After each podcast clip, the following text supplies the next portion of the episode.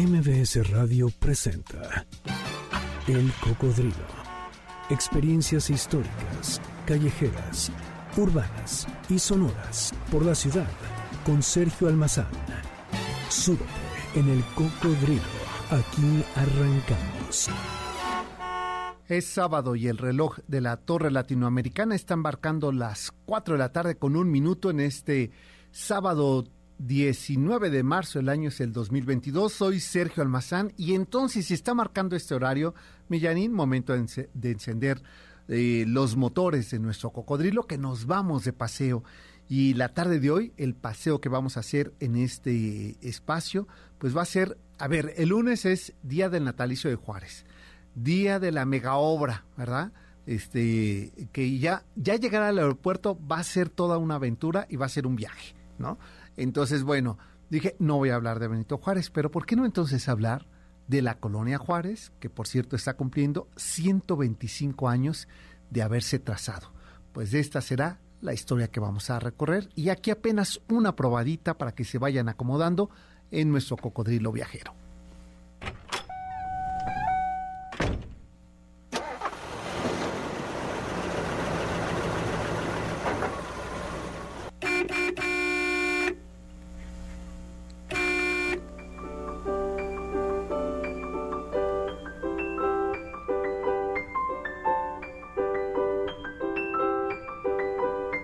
La actual colonia Juárez, antes americana, no es sino resultado de esta síntesis de un siglo de experimentar con la urbe.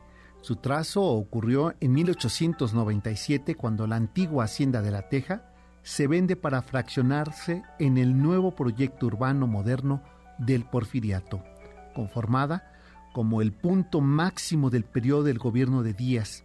Su arquitectura representaba las nuevas formas eh, y los nuevos estilos, las necesidades de higiene, las costumbres, el confort, el cambio de siglo, el uso del suelo y esa forma caprichosa de esa clase social pujante en el poder.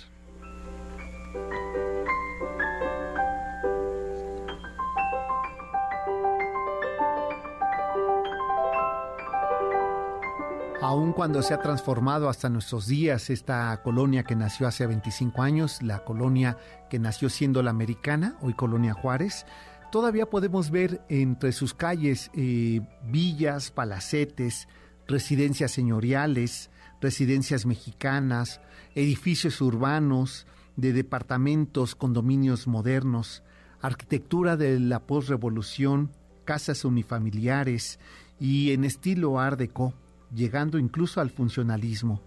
Estos fueron estilos que formaron parte de los momentos del espacio de medio siglo que vivió su transformación de la llamada colonia Juárez, hasta que el sismo de 1985 cambió el destino, la imagen, rompió aquel sueño porfiriano del desarrollo. Pero hoy día, este barrio de la Juárez recupera la belleza y busca su pasado arquitectónico referente que le permita construir un nuevo destino que acompañe al presente siglo XXI, a transitar de una de las zonas más privilegiadas del siglo XX mexicano a esta posmodernidad. Han pasado 125 años del surgimiento de la antigua colonia americana y desde 1907 renombrada como Colonia Juárez, y esto responde a que era parte de los festejos conmemorativos del centenario de la independencia y donde Porfirio Díaz quiso congraciarse con su paisano Benito Juárez y renombrar el barrio moderno de aquella época. A 125 años del trazo del barrio de la Juárez, hoy este cocodrilo recorre las calles, recorre los parques y recorre esta zona moderna y posmoderna del barrio de la Juárez.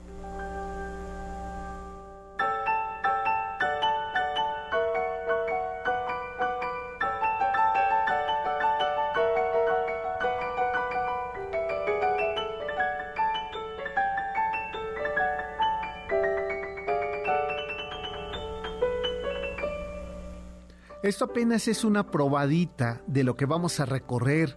Por ello les decía, váyanse ustedes acomodando en nuestro cocodrilo que haremos este viaje que va a ir desde la calle de Lieja, ahí eh, ahora es eh, esquina de las eh, alucinaciones, ¿no, mi querida Janine? Podría ser Lieja y Reforma, ¿verdad?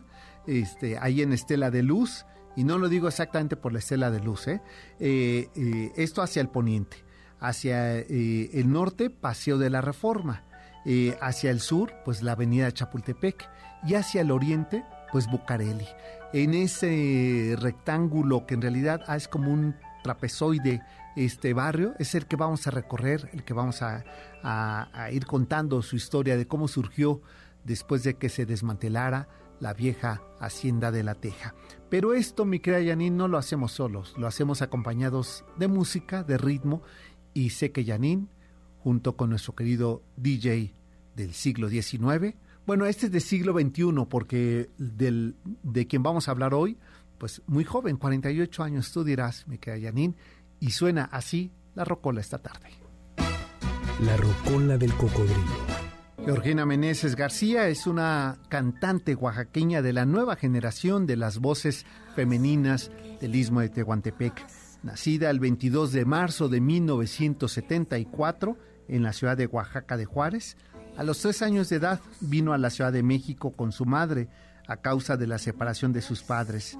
Los sonidos urbanos se mezclaron con la formación musical de, aquellos boleros que su madre escuchaba en los discos y la radio de los años 70. Pero a los ocho años decide comenzar su formación musical estudiando teatro y danza clásica. Posteriormente estudió piano en el Conservatorio Nacional de Música de la Ciudad de México. Será en esta la formación musical que más tarde la llevaría a definir que esa era su profesión, cantar. El 19 de septiembre de 1985, cuando apenas tenía 11 años de edad, fue víctima de un terremoto que cimbró la Ciudad de México dejándola sin casa y solo con lo que ella poseía, que era su voz y la compañía de su madre. Geomeneses encontró a maravillosas personas que excavan la tierra con sus propias manos para buscar a sobrevivientes debajo de los escombros personas que ni siquiera conocía y que hablan del amor a la vida. A partir de ese momento, ella decidió explorar su lado espiritual y proponerse como tarea ayudar a los demás y encontró en la música un vínculo para establecer ese puente de ayuda, pero también de exploración profesional de su voz. Cuando tenía 13 años de edad, Geo Meneses eh, participó, estando en la secundaria, en un concurso de canto donde ganó el primer lugar y ahí descubre que se quiere dedicar al canto profesionalmente. En diversas ocasiones llegaba a participar cantando en algunos festivales de las escuelas donde ella estuvo, convirtiéndose en la cantante oficial de su colegio. Pero a los 15 años comenzó a cantar profesionalmente en un restaurante de las calles de Brasil, en el centro de la Ciudad de México. Y a esa edad conoce al productor musical Omar Guzmán en un concierto de piano. Geomeneses se propone que él participará con ella en un disco, convirtiéndose en el productor y arreglista musical de cuatro producciones de Geomeneses. En 1998 lanza su primer disco titulado Porque tenía que ser así, que se trata de un repertorio bolerístico que actualizó con los arreglos del maestro Omar Guzmán y su genuina voz íntima y de enorme potencia para transmitir confesiones y pasiones sonoras. Sería la puerta para la trayectoria y ruta musical que ha documentado con sus versiones a compositores de la talla de Jesús Churrasgado, Ignacio Fernández Esperón Tatanacho, Álvaro Carrillo y hasta los contemporáneos como Rafael Mendoza, Armando Rosas, Víctor Heredia, Alberto Aguilera Valadez, Juan Gabriel, de quien escuchábamos justamente al iniciar esta mm, semblanza, eh, esta versión que hace al tema Abrázame tanto.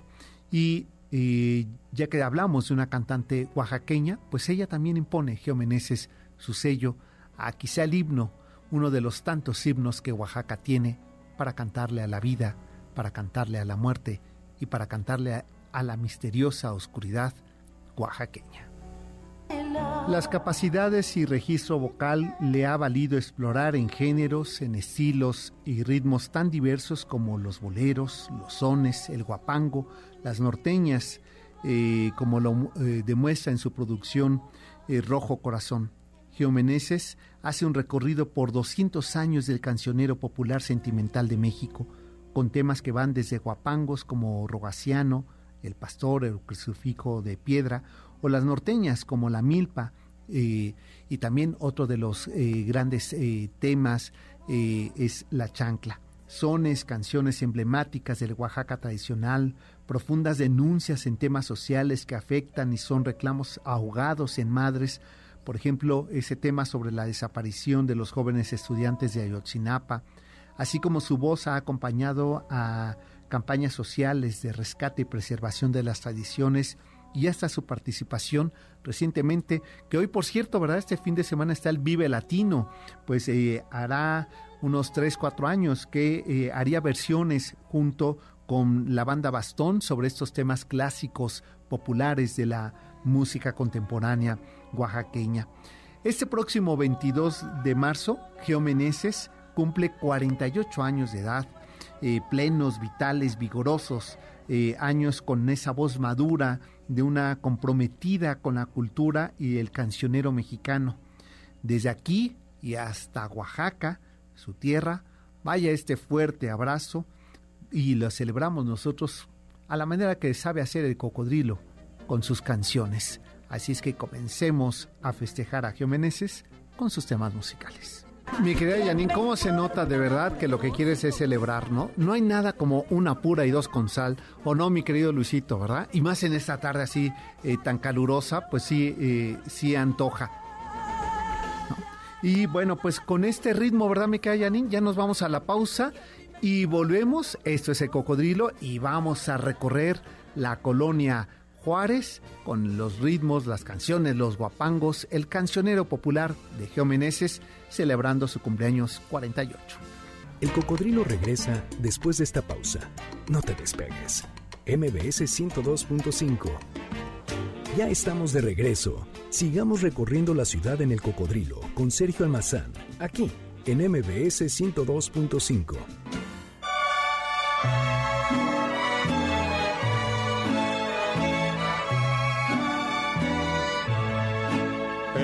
son las mañanitas que cantaba el rey David. Bueno, qué, qué maravilla es la tecnología, Janine, cuando la, los fines son como estos. Eh, en medio de este corte comercial eh, se me ocurría que, ¿por qué no? Felicitábamos de viva voz a Geo que le estamos dedicando la tarde de hoy. Eh, la Rocola, justamente recuerden que cada semana la música de este programa está dedicada pues, a un personaje eh, musical eh, que sea su onomástico, eh, que conmemore algo y pues decidimos que, que hoy celebrábamos a Geomeneses. ¿Y saben qué? Tuvimos oportunidad de poder entrar en contacto con ella y la tengo en la línea telefónica que seguro se debe estar comiendo una tlayuda para comenzar los festejos y un buen mezcal con gusano. Mi querida Geo, ¿cómo estás? ¿Ya escuchaste tus mañanitas? Eh, cortesía de Janine Montes. Estoy muy, muy, muy emocionada, Sergio. Muchas gracias por acordarte de mí. Muchas gracias por, por tu amistad, por tu cariño, por tu existencia. Sabes cuánto te admiro, cuánto te quiero y me emociona de sobremanera esta llamada. Muchas gracias. Pues empezamos con los festejos, eh, mi querida Geo, porque dije, bueno, de aquí a que venga a la ciudad, de aquí a que se digne a que me hable, de aquí a que nos veamos. Dije, ¿cómo? Ah. ¿Cómo? Pues mejor de una vez, ¿verdad? Entonces... Mejor, mejor de una vez. Exacto, sí. Te sigo siempre y estoy a tu lado por medio, sí, de la tecnología eh, y siempre con el anhelo de poder encontrarte y tener una gran charla como las que acostumbramos y darte un gran abrazo. Pues, Me gusta verte bien, feliz. Gracias. Este, mi querida Geo, pues lo que queremos en realidad en este programa es que pronto estés aquí con nosotros, que hablemos de música, que hablemos de compositores y que nos cantes. Por lo pronto, hoy te dejo en la comida por lo pronto recibe un abrazo cariñoso de toda esta producción que sabes que te admiramos, que seguimos tu trayectoria musical, que respetamos mucho tu trabajo y que sobre todo sabes que, Geo, agradecemos lo que haces por nuestro cancionero popular mexicano. Eh, mantenerlo vivo, vigente y con una eh, honestidad y una eh, dedicación como la tuya y ese trabajo tan profesional que haces con la música mexicana. Muchísimas gracias, querido Sergio. estoy muy, me conmueven mucho tus palabras. Ya sabes que yo soy como muy lloroncita, ¿verdad? Pues haces muy bien, pues sí, eres como la llorona, pues sí. Exacto. sí, sí ya, de verdad que me, me has conmovido demasiado con tus palabras, que las voy a llevar en mi corazón siempre como, como tu amistad. Muchas gracias, muchas gracias, Sergio, a toda la producción, gran admiración, abrazo fraterno, los amo, te amo, a Miguel García Cuadrado mi cariño, a todos por favor, abrazos. Millanín que te buscó las mejores mañanitas, que siempre son las peores, pero bueno, no importa, le hicimos con todo cariño. ¿eh?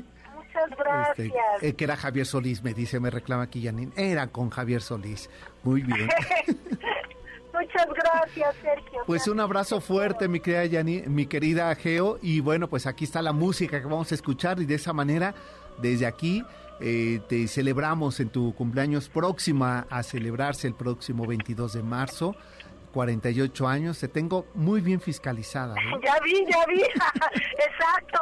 Y por favor, permíteme que eh, programemos eh, un, estar ahí en el programa en vivo. Quiero apapachar a todo tu público, cantarles en vivo. Me encantaría que pudiéramos hacer algo así. Pues como agradecimiento. No, no tiene nada que agradecer, pero lo recibimos, ¿verdad, mi Oye, Yani, ¿qué, te, ¿qué, te, parece si lo vamos planeando para el aniversario 9, que es el, el primero de junio? Puede ser poco antes o poco después, no importa. Me encanta. ¿Eh? Ya, ya está esto queda grabado, ¿eh? Estás al aire. Ya, está. Bueno, pues eso hacemos, un, un eh, ¿qué te parece? Un shot cake, me crea Janine, con Geomeneses, ¿no? Celebrando los nueve años del cocodrilo. Uy, eso va a ser, imagínate nada más. El honor va a ser para mí. no, hombre, al contrario. ¿eh? Mi querida Geo, pues queríamos felicitarte. Dije, no le voy a avisar antes porque si no, no me va a querer recibir la llamada. Mejor de sorpresa y al aire. yo te quiero tanto. yo lo sé. porque soy Exacto. Prudente, pero te llevo siempre conmigo en mi corazón. Pues bueno, yo también, mi querida Geo, y un beso para toda la familia y, comienza a disfrutar tu cumpleaños. Nosotros lo hacemos desde aquí, como sabemos, con la ah. música. ¿eh? Gracias, mi Gracias. Besos. Bueno, pues siempre me da mucho gusto saludar a los amigos y, este, y presumir eh, cuando eh, tengo la oportunidad de hacerlo a mis amigos talentosos, como es el caso de Geomeneses. Pues eh, disculparán eh, haber ocupado este espacio, pero seguro también ustedes lo disfrutaron y ya la comprometimos, mi querida Janine, ¿verdad? Para que yo, yo estaba pensando, ¿cómo vamos a celebrar nuestro cumpleaños? Pues ya, mira, ya salió la primera parte del aniversario, porque ya saben que nosotros como pueblo, en un mes completo. Pues, mi querida Janine, ¿te parece que con este ritmo de fondo comencemos a recorrer, que todavía tenemos un poco de tiempo, pues esta vieja colonia de 125 años que nació siendo la americana. Aquí parte de su historia. Esta maravillosa ciudad que hoy parece comernos y devorarnos los rascacielos que cada uno eh, pues eh, se erigen para eh, competir quién es más alto, no imaginaríamos que hace 125 años ese sueño de levantar una ciudad cosmopolita comenzaba a trazarse entre un gobierno que buscaba la modernidad de esta ciudad, que era el gobierno de Porfirio Díaz. Estamos a finales del siglo XIX.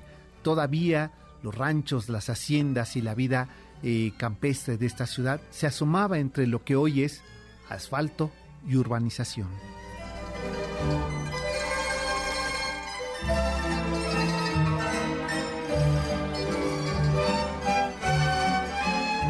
Fraccionarse la antigua hacienda de la Teja y con el objeto de hacer un nuevo desarrollo urbano, el centro de vivienda de la burguesía de finales del siglo XIX, llamado originalmente Colonia La Americana, en el año de 1897 el proyecto definía las dimensiones de los predios que servían para la tipología arquitectónica que tuvo en su inicio la colonia Juárez.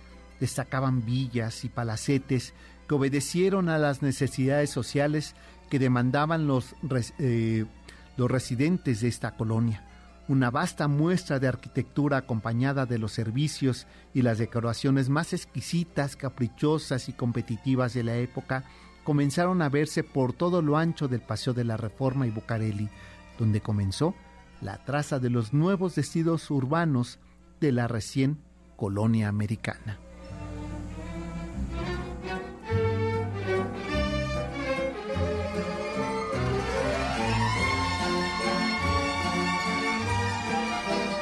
Mediados del siglo XIX, el centro, que hoy llamamos centro histórico, apenas eso era la ciudad, todos sus alrededores, pues eran rancherías, eran pueblos, el pueblo de Tacubaya, el pueblo de Tacuba, el pueblo de Coyoacán o de Tlalpan.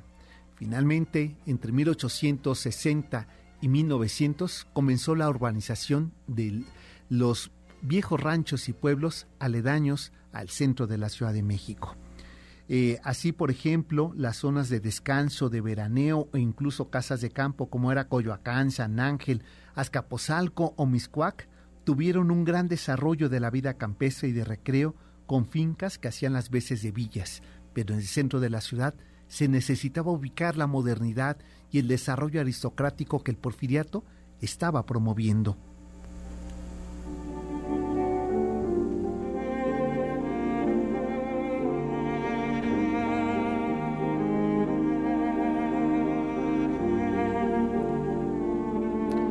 Sobre el recién pavimentado y apenas con eh, las primeras eh, eh, farolas de alumbrado eléctrico público del Paseo de la Reforma, ahí en esos límites de Reforma y en ese entonces entrada de los Leones de Chapultepec, hoy calle de Lieja, y el, el viejo acueducto de Chapultepec y el Paseo Nuevo de Bucareli, en esa delimitación de lo que había sido parte de la hacienda de la Teja, se empezó a proyectar la colonia americana, con tres estilos de arquitectura para la clase noble del porfiriato, estilos que detonaron la vida porfiriana por excelencia. Esos tres estilos fueron villas, palacetes y residencias señoriales. La ubicación, el clima, las zonas arboladas de la extendida hacienda de la Teja fueron predios propicios para que los arquitectos en boga ensayaran estilos caprichosos, eclécticos y diversos de esas maneras de proponer las construcciones con un aire afrancesado, inglés o español. Ensayaron formas de expresar el poder, la opulencia, el estilo, la élite y la vida social dominante que proyectara el nuevo siglo de ese nuevo periodo moderno de burguesía que marcaba el porfiriato. Entre sus calles se asomaban grandes árboles, acuehuetes, árboles frutales, pero también edificaciones caprichosas, eh, absolutamente ornamentales, que tenían como finalidad delimitar la vida aristocrática del porfiriato. ¿Cómo fueron esas casas? ¿Cuáles se conservan en nuestros días?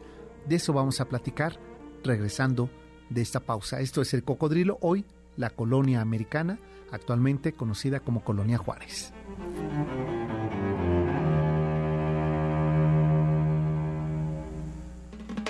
El cocodrilo regresa después de esta pausa. No te despegues. MBS 102.5.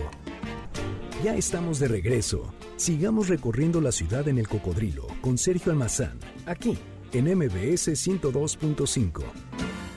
Es la voz de Geomeneses, el tema es El jinete de la producción Alma de México del año 2010-2011. Este disco y hoy que la estamos eh, celebrando a esta oaxaqueña eh, con Alma de México. Geomeneses en esta tarde en el Cocodrilo. 51 66 1025 es vía de contacto si ustedes quieren algún tema musical, comentarnos algo, si son vecinos de la colonia actual Juárez, antiguamente la americana, de la colonia Narvarte nos llamó María de Lourdes García Quirós, dice que la historia de la colonia Juárez le remontó a hace 50 años que ella llegó a la Ciudad de México y le trajo muchos recuerdos. Bueno, nos falta eh, dedicarle a la colonia Narvarte eh, un programa eh, que además se divide en Narvarte Piedad, este, Narvarte Oriente, ¿no? Y Narvarte Poniente, nombres eh, como Uxmal, este, Vertis, ¿no? también Tajín, este, son nombres de estas calles y bueno, pues una hacienda importante, la hacienda de la Piedad de Narvarte, donde pasaban las aguas del río de la Piedad pues ese le vamos a dedicar este, en su honor, eh, este, eh, señora María de Lourdes, eh, este programa y felicitaciones para, felicitaciones, perdón, para Geomeneses y para toda la producción. Gracias y gracias por estarnos escuchando y haberse comunicado con nosotros al 51 66 1025.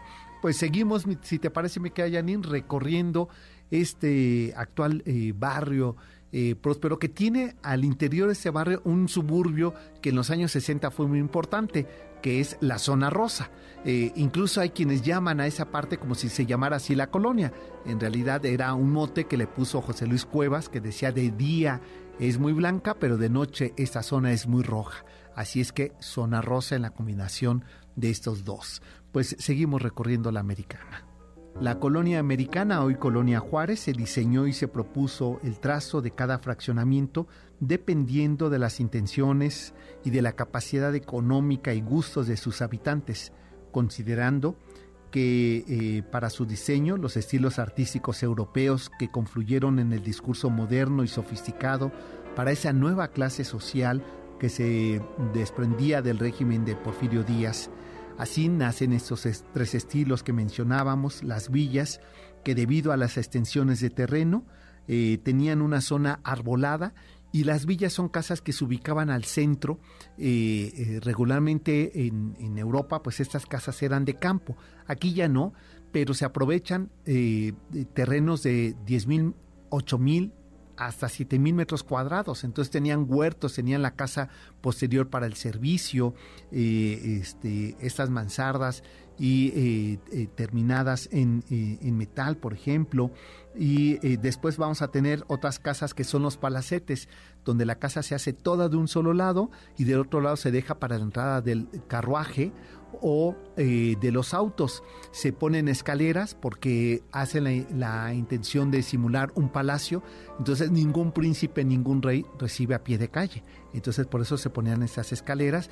Hoy es la sede de la Universidad del Valle de México, su casa matriz. Incluso también del caso de, la bancaria comercial, que tiene una de las mejores, eh, de los mejores eh, palacetes de la colonia Roma, ahí en la calle de Londres pero otro palacete es el actual Museo de Cera, que eran parte de este estilo de hacer palacetes. Pero eh, esta zona entre Reforma, Bucareli y Avenida Chapultepec retó mucho a los constructores y cada uno ensayaba un estilo, una manera de ornamentar eh, distinta y muy particular. Aquí algunos ejemplos. En Inglaterra fueron eh, diseñadas fincas para el descanso, pero en el caso mexicano, en especial a finales del siglo XIX, en la naciente colonia americana, las villas fueron caprichosas residencias de grandes extensiones que permitían ser sitios de lucimiento y recepción para sus salones amplios y lúdicas decoraciones de fachadas. Ese tipo de viviendas ocuparon más de dos predios y contaban con una pequeña construcción de alojamiento para la servidumbre, además de caballerizas, jardines e invernaderos. La herrería era cuidadosamente trabajada y buscaba ser armónica con la pesada amalgama de volúmenes y elementos ornamentales de las fachadas. Habitualmente, las villas tenían dos entradas, delimitando su exterior con pequeñas bardas y herrería perfectamente decorada. Eran básicamente de ladrillo, pero siempre la, entrada principal podía estar decorada con, eh, con canteras labradas y si esa familia era muy portentosa, se ponían en esos labrados eh, los cuernos de la abundancia y entre más grandes fueran, pues era mayor la cantidad de riqueza que acumulaba la familia que habitaba esa casa. Las villas construidas en la Ciudad de México se inspiraron en las casas de campo, villas y chalet veraniegos de la burguesía europea, intentando copiar un modelo de vida de la nueva sociedad mexicana que se exhibían estas ostentosas fachadas con un fuerte carácter escenográfico, sus complicados volúmenes, su exhaustiva decoración y habitualmente la composición del inmueble estaba construida por una pesada masa, producto de una amalgama de volúmenes y eh, intercalando elementos ornamentales, decorativos y juego de formas y materiales que hacían imposible no verlas.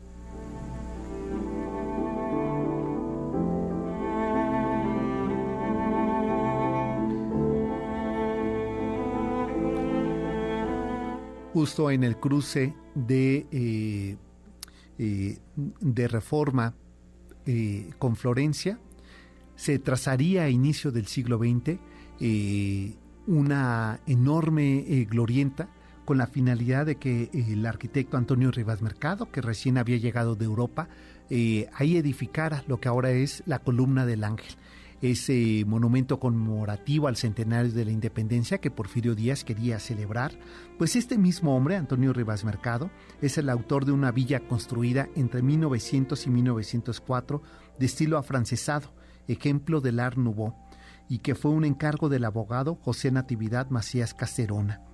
La importancia arquitectónica y estilística de esta construcción en la colonia Juárez es por ser las de las pocas villas que tenemos en la Ciudad de México si observamos de arriba hacia abajo esa famosa eh, este, villa de la familia eh, Macías, hacia abajo veremos el remate de esa mansarda conformada por una eh, forma de encaje de metal y además el uso de ladrillo de dos colores, uno blanco o uno más blanquecino y el otro más rojo.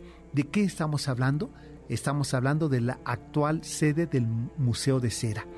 Esta villa que tenía en el interior una forma ornamental del Art Nouveau, del estilo afrancesado, eh, este, con piezas incluso traídas de París y, eh, y, toda la parte de la fachada, ese ladrillo era de Miscuac, era un estilo de, de construcción que poco se había visto en México, estilo inglés, que puso de moda el arquitecto Rivas Mercado.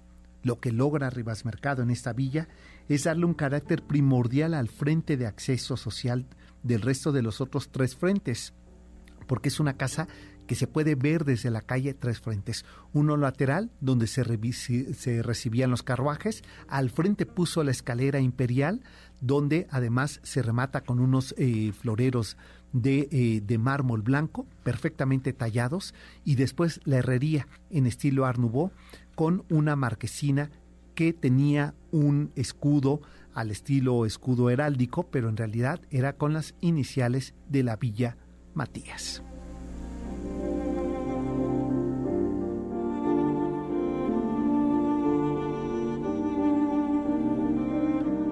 Cuando vemos sobre la calle de Londres esta, esta casona, esta villa, hay algo que llama singularmente la atención, una ventana volada es un estilo eh, inglés que se llama Bay Windows y que el objetivo era que tuviera una ventilación cruzada. Aquí lo pondría otra vez Antonio Rivas Mercado de moda, pero en lugar de forrarlo de madera como las vemos en, las, en los chalets eh, franceses, eh, ingleses, aquí lo que hace es cubrirla de, de metal y después hacer un labrado de hierro forjado y el remate colocar ahí unos, eh, unos jarrones que simulaban también el que estaba en la entrada, lo cual nos indicaba que se trataba del salón principal de la casa. Le daba la, mayor eh, este, importancia a este lugar y otro elemento superior de la casa en el costado derecho mirando de frente esta casona. Una terraza, una terraza abierta donde colocaría parte de eh, este, una cenefa de estilo italiano pompeyano, de azulejo pompeyano, traído justamente de Italia en 1904. Así es que cuando nosotros caminamos sobre la calle de Londres y nos encontramos en la esquina de Berlín con esta casona, lo primero que nos sorprende es su traza de ese, de ese estilo inglés, de ese eh, ladrillo en estilo de grecas, pero que cada uno de los detalles está cuidadosamente seleccionado para darle la importancia de que se trataba de una villa.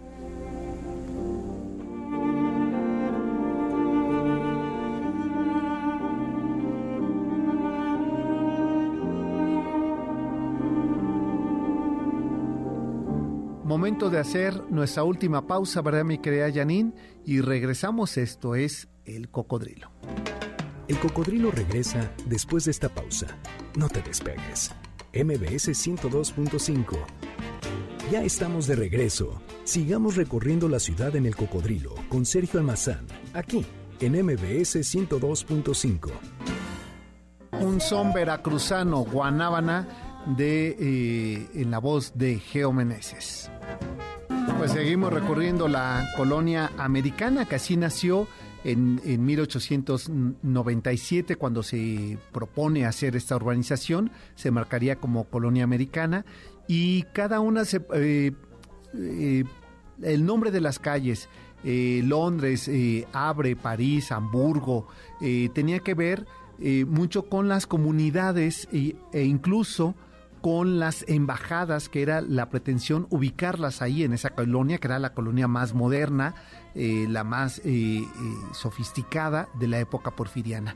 Para 1907, con el objetivo de las conmemoraciones del centenario de la independencia, en el proyecto nacionalista se decide que mejor lleve el nombre de Colonia Juárez y un tanto es que el propio eh, Porfirio Díaz quiere congraciarse con su paisano, de lo cual la prensa siempre hablaba que no habían tenido buena relación, que eh, ambos se habían eh, traicionado, que no, no se guardaba un respeto de uno al otro.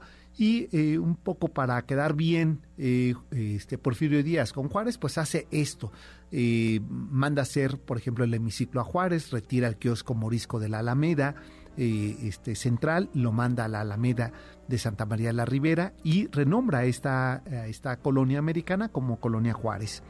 A diferencia entonces de esos palacetes y de las villas, las residencias señoriales que se empezaron a edificar entre 1910 y 1930 eran de dimensiones mucho más pequeñas y estaban más orientadas a la vida íntima. Ya no se trataba de demostrar lo ostentoso, el poder, la riqueza, sino que ahora estas eran casas más pequeñas y respondían a esa modernidad que era necesario. Patios centrales, habitaciones alrededor de ella, eh, muchas de estas casas no tenían entrada para cochera, ya estaba de moda el auto y sin embargo eh, las dimensiones de los predios y el gran número de integrantes de una familia impedía en muchas ocasiones que se tuviera pensado una cochera.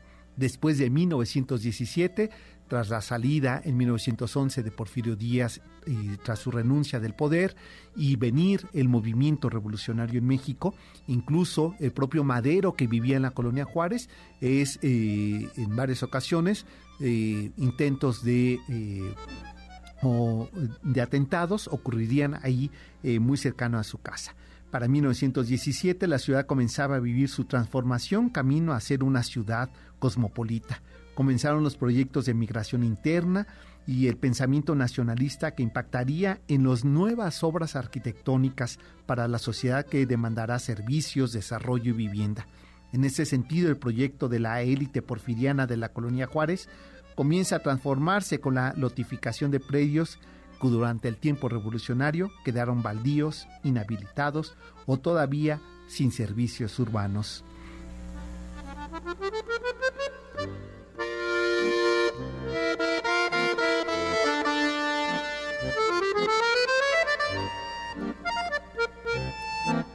Casas neocolonial californianas comenzarían a trazarse en ese barrio y para la década de los 30 en la colonia Juárez comenzaría una masificación de su población, por lo que las casas unifamiliares tuvieron que dar paso a los edificios multifamiliares, como es el caso, mm, quizá uno de los más bellos ejemplos del primer ensayo arquitectónico funcionalista en la colonia Juárez, es el ubicado en la calle de Hamburgo número 5.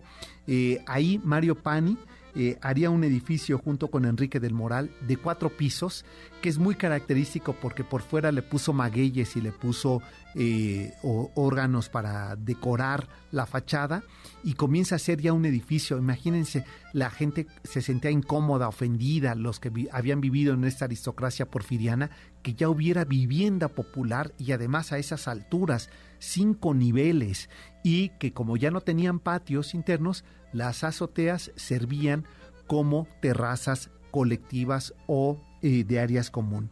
El trabajo de edificios habitacionales residenciales de Mario Pani eh, se puede ver en la evolución de los materiales y el lenguaje. Empezó usando ladrillo, después concreto, después poner grandes ventanales, eh, transformar las zonas de iluminación por pequeñas jardineras arboladas y ese sello constante de las propuestas vivienda vertical de Pani eh, se convierten en un diálogo de texturas de delimitación que después va a reproducir en gran escala en su eh, barrio vecino de la colonia Juárez, que es la colonia Cuauhtémoc, y este, inmediatamente ya vi los ojos de Yanin de que ubicó estas dos, eh, los condominios Reforma, que están ahí muy cerca del Ángel, en la calle de Río Guadalquivir y de Varsovia, donde ya se transformó la ciudad para ser rascacielos. Y así las calles de la colonia eh, Juárez comenzaron su verdadera transformación de 1928 hasta 1985 en que el sismo dañaría profundamente la vida cotidiana de ese barrio con el enorme suspiro del porfiriato. Tuvieron ahí, en ese sitio, dos lugares que en los años 60 serían fundamentales de los cuales vamos a dar cuenta en otro momento. La década de los 60 llegarían los jóvenes que transformaron el barrio apacible, aristocrático de La Juárez. Estos jóvenes revoltosos, rebeldes, revolucionarios, crearon la Zona Rosa. Las hermanas Pecanins, junto con Vicente Rojo, con Marco Glantz y sus padres que tenían la mejor peletería en la zona rosa y por supuesto José Luis Cuevas comenzaron a transformar la vida y la manera de vivir y de entender el concepto de metrópoli en ese barrio, ese suburbio que era la zona rosa. Y otro lugar, el patio, del cual hablaremos en otro momento. Pues momento, ¿verdad? Ya me queda, Janine, de despedirnos en este eh, viaje rápido que hemos hecho a vuelo de pájaro en nuestro cocodrilo por los 125 años del el barrio La Americana, hoy Colonia Juárez. Eh, se quedan con el doctor Zagal con estos objetos fetiches, estos objetos de poder como son los anillos. ¿Tú usas anillos, mi querida Janine? No, o sea, igual que yo, cero poderosos somos, ¿verdad? Bueno, pues eh, de esto hablará accesorios de poder, anillos, coronas y demás objetos poderosos de nos hablará el doctor Zagal y su equipo. Pásenla bien, tengan buen fin de semana, síganse cuidando, aunque estemos en verde, ¿verdad, mi querida Janine? Hasta entonces, el próximo sábado, 4 de la tarde, nuestra hora de recorrer las calles de la ciudad. MBS Radio presentó El Cocodrilo. Experiencias históricas, callejeras, urbanas y sonoras por la ciudad. Súbete en el cocodrilo. Nos escuchamos el próximo sábado aquí en MBS 102.5.